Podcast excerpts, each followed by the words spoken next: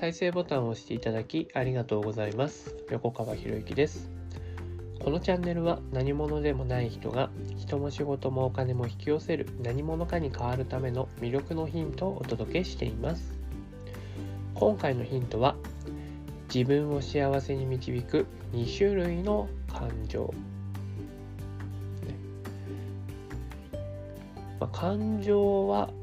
コントロールできない。という前提に立ってほしいんですけどね。で感情って2種類に分かれるんですよ。動物的なものと人間的なもの。でよく言う怒りとかね悲しみっていうのはこれ動物的な感情なんですよね。もう湧き上がってくるもの。それが出てこないように抑えることなんてできないわけですよ。その出てきた感情に対して動物的な感情に対してどんな行動をとるのかっていうのは自分で選ぶことができるわけです。例えば怒りに任せて何かやってしまったとか言いますけど怒りの感情が出てきたらそれをすぐに表に出すという選択もできれば6秒我慢するという選択もできるわけですよね。でその6秒経った後に改めて行動を選択するということもできるわけですよ。湧き上がってくる感情に対してどんな行動をとるのか自分で選ぶことができる。自分を幸せに導くんであれば怒りに任せて物を壊したりとかやってしまうっていうのはどう考えても幸せにつながらないですよね。むしろ不幸に自分を導くということになってしまいます。動物的に湧き上がってくる感情もうこれはもう抑えられない。湧き上がってくるところを抑えよう抑えよう怒りをコントロールしようって言って湧き上がってくるものを抑えようとする人が多いんですけれども前回もお話ししましたけどもうそれ DNA 的細胞的に培われてきてるものなのでそれを抑えようっていうのがそもそも無理ですよ。たかだか数十年の知識で、ね、根本的に湧き上がってくる 根本から湧き上がってくるものを抑えようっていう方が無茶だなと思うんですよね。でもでもねその湧き上がってくるものに対してどうどんな行動をとるのかっていうのは自分で選択できるんですよ。怒りを感じてきたなと思ったら笑顔を作ってみる。怒りを感じたなと思ったらまずはその怒りをすぐに出すんじゃなくて6秒我慢するってまあ何秒でもいいんですけどね。でも昔からの習慣で怒りはね、えー、瞬間湯沸かし器みたいな人が結構いますけど怒りを感じたらすぐ出すのが当たり前だっていう中で生活をしてきたら、怒りを出すのが当たり前。で、そしてその怒りは周りに怒りの火をつけるんで、周りを不幸にします。で、そして周りにも不幸にする、周りを不快にすることによって、その不快が自分に返ってくるから、自分が また怒りを生み出すっていうことになっちゃうわけですよね。いや、本当に怒らなければいけない場面っていうのは、ありますよ、それはね。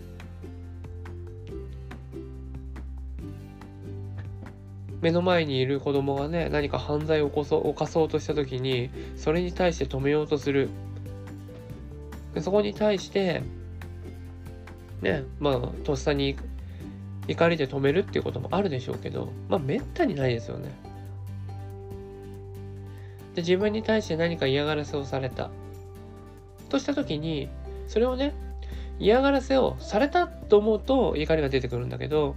嫌がらせをさせたって主体的に捉えられると怒りは抑えられるんですよ。コントロールできるんですよね。我慢できるってことですよ。抑える、抑えるって言ってるのは、その怒りをね、内側にある怒りを外に出すのを抑えられるという意味なんでね。湧き上がってくる怒りは抑えられないんですよ。で、どうしてそういう嫌がらせをしてくるのかなって。で、ちょっと相手の立場に立って考えてみるんですよね。で、そのね、相手の立場に立って考えてみたら、もしかしたら、もしかしたら、自分が相手の、ね、嫌がらせを引き出しているのかもしれない。というふうに考えることもできるし、相手は自分に嫌がらせをしなければならないほど追い詰められているんだなというふうに考えることもできるわけですよ。いやいやそんなのとっさにできるわけないでしょうって思われるかもしれないですけれどもこれは訓練です。訓練です。僕もできませんまだまだ。捉え方に関してあこういうふうに捉えることもできたよなっていうのを後から反省することはできますけれどもやっぱり出ちゃうんですよね。でもその出た瞬間やっぱり自分にがっかりしますよねでそうすると自分を幸せに導くどころか不幸に導いてしまうんですよね。でもそれはもったいないですよね。でまあそういうね動物的な感情に対して自分がどんな行動を選択するのかっていうのは自分で決められると。でもう一つの感情は何かっていうと動物の反対なんで人間的な感情ですよね。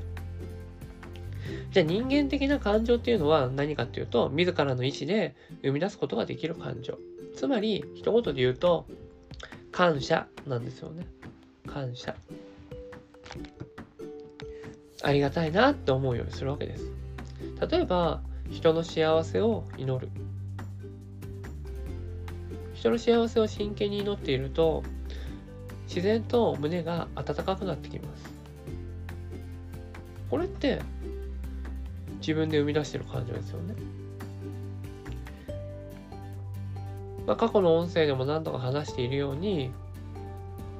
目の前にあるものの背景見えない部分に思いを馳せる例えばネットがつながっている例えばこの音声が聞けるっていうのはそれを 配信できるシステムを作ってくれてる人がいてそれを常時つなげてくれている誰かがいるからですよね。自分にはできないことを誰かの力を借りてるんですよ僕たちって生きていく上で。で自分一人では何もできない微力な存在だって思えるからこそそうした周りの人たち見えない部分に感謝することができるってたくさんのものを与えられた中で僕たちは日々生きていくことができてるわけです。で逆に言うとね他の人も微力だからお互いに助け合っていかないといけないよねって。でそして自分が微力だから周りに感謝できるっていう人が世の中に増えていったら争いなんて起きるはずがないんですよね。だけどそこの部分に気持ちを向けられる人っていうのが少ない。じゃあなんで少ないのか。そういう教えがないからですよね。ないからですよね。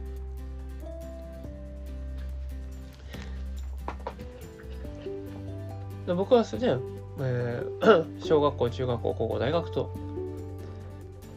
通いましたけれども、そんな風に見えない部分のところを教えてくれる人なんて誰もいなかったですよ。周りにもね。先生もそうだし周りにもいなかった。でそういうことに気づいたのは社会人になってからですよね。社会人になってでこうした心のこととか、まあ、心っていうのかな。頭のこと脳のこととかね。いろんなことを勉強することによってあそういう 考え方もあるんだって。いや一方でね子供の頃からそうやってね、見えないものに支えられているんだよっていうのを教えてくれた人もいるんでしょうけどね。教えてもらってきた人もいるんでしょうけどでもその数ね絶対的に僕は少ないと思うんですよ。もしその数が絶対的に多かったらこんなに世知がない世の中にはなってないはずですよね。でも周りは関係ないですよ。で自分が何を選択するかなんでね。だどういう知識を自分が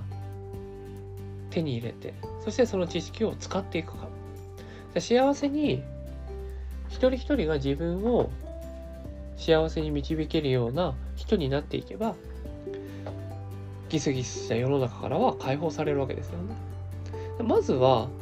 そういう世の中を作るためには自分自身がそうならなければいけない。とするとね動物的に湧き上がってくる感情に対して選択できる行動っていうものに注意しなきゃいけないんですよね。長い間そうしたね見えないものに感謝するとか自分のね捉え方次第ですよなんて教わってないから僕はね教わってないからこそそっちの方が強いんですよ。ね、怒りを感じた時にはうって何か出出ますからね特に、テニスとかやってる時はね。でもそれをこう、ね、出てきたものをどういうふうにコントロールしていくのかっていうのを、まあ、日々のね、まあ、テニスをやってる中だったりとか日常生活の中で修行をしているということなんですよね。ごめんなさい。2種類の感情がありますよと動物的な感情と人間的な感情動物的な感情に支配されるのではなくて人間的な感情自らが生み出せる感謝の気持ちというところに意識を向けられるよそれにそれが無意識になるように日々生活をねしていきたいなと思うわけです。ねまあ、ぜひ2種類の感情があるということだけでも今回ね持って帰っていただけたらなと思います。はい、今回は以上になります。このチャンネルでは一人一人が大切な人を幸せに導く世の中にするためあなたの人生経験で培った魅力を生かして何者かとして活躍してほしいそんな思いで配信をしていますこのチャンネルの音声を隠さず聞いていただくと魅力ある人たちの考え方や立ち居振る舞いが分かり人も仕事もお金も引き寄せる何者かに変わっていくことができますぜひチャンネルフォローやお友達へのシェアをしていただいて、一緒に何者かになることを実現できたら嬉しいです。魅力のヒント、今回も以上になります。最後までお聴きいただきありがとうございました。また次回お会いします。横川博之でした。